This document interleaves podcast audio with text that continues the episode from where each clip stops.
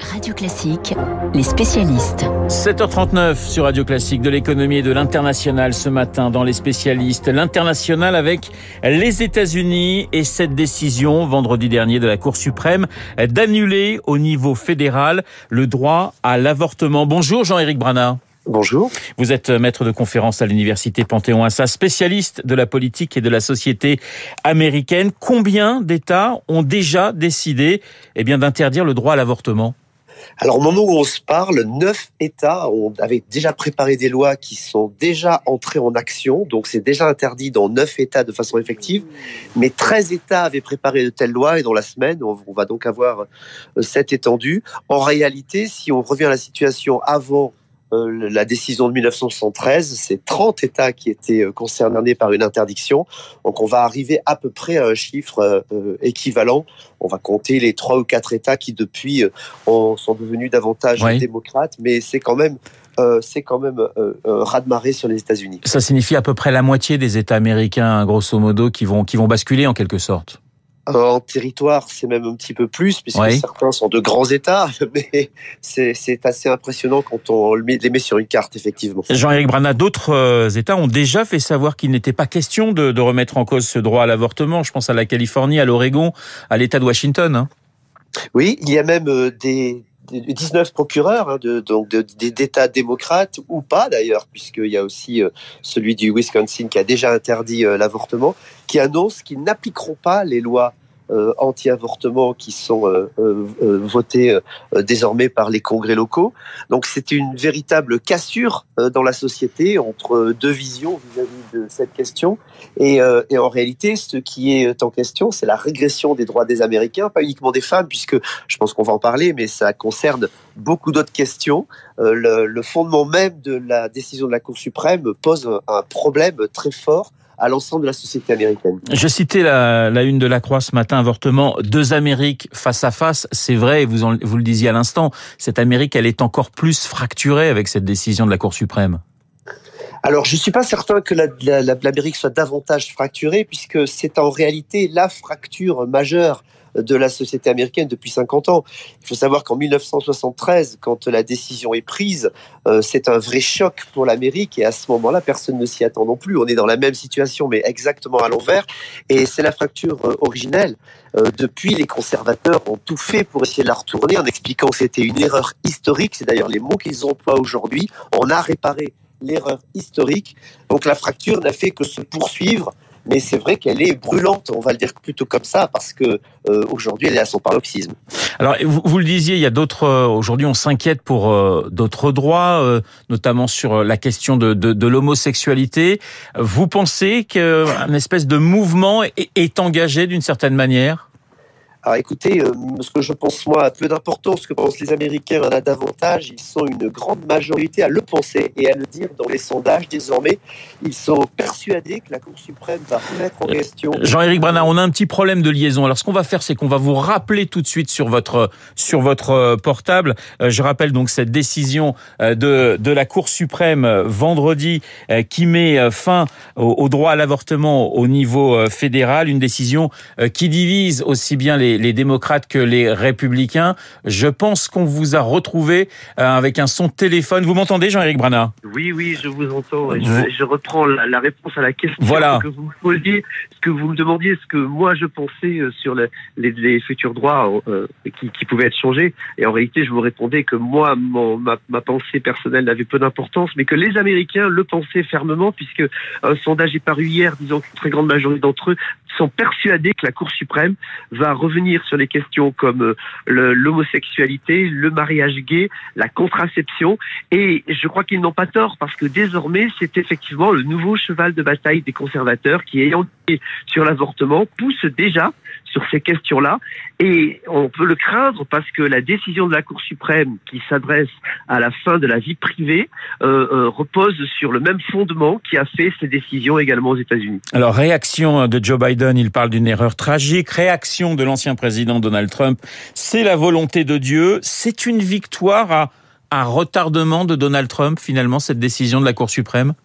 Vous voyez, c'est un peu la même conversation que tout à l'heure. C'est une victoire des conservateurs. Alors effectivement, Donald Trump a été le président qui a rajouté trois, trois euh, juges à la Cour suprême, mais George Bush avait placé euh, Robert C. Alito. Alito est le, est le rédacteur principal de cette décision. Donc c'est les conservateurs qui se battent depuis 50 ans. Alors Donald Trump en veut aujourd'hui engranger le bénéfice politique de cette décision, donc il est très vite monté au créneau.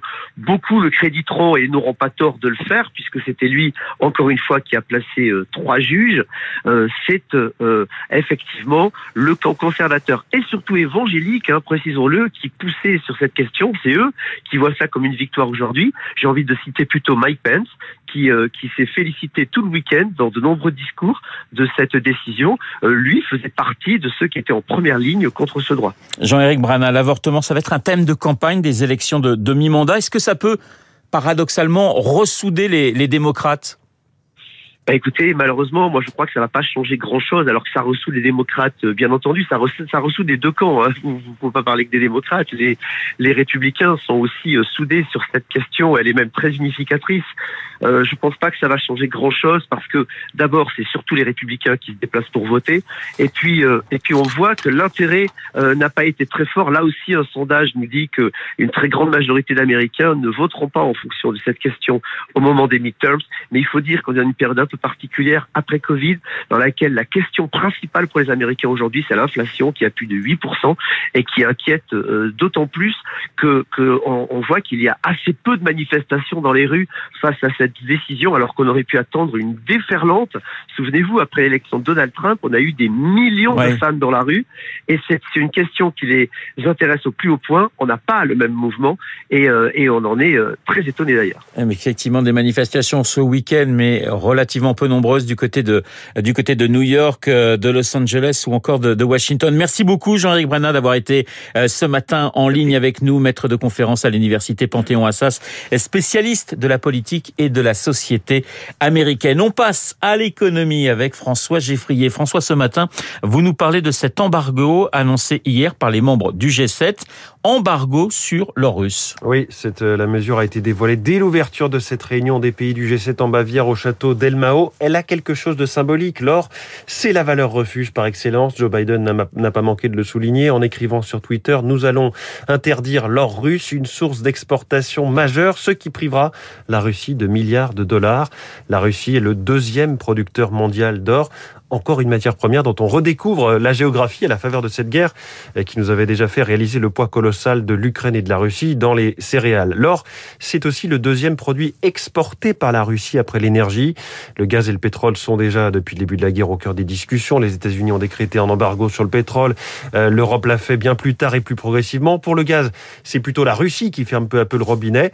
Euh, selon les dirigeants du G7, ne plus acheter d'or russe, c'est un moyen supplémentaire de bloquer les liens entre les l'économie russe et le système financier. François, quel est l'impact et quel sera l'impact de cet embargo sur l'or comme pour le gaz et le pétrole, cela va faire grimper les prix, car même si l'économie ne s'abreuve pas de litres ou de barils d'or comme elle le fait avec le pétrole, l'or est bien un actif crucial, vecteur de stabilité, vecteur de, de réserve tout simplement. La Russie en retire aussi, c'est un commerce 15 milliards d'euros par an à l'exportation.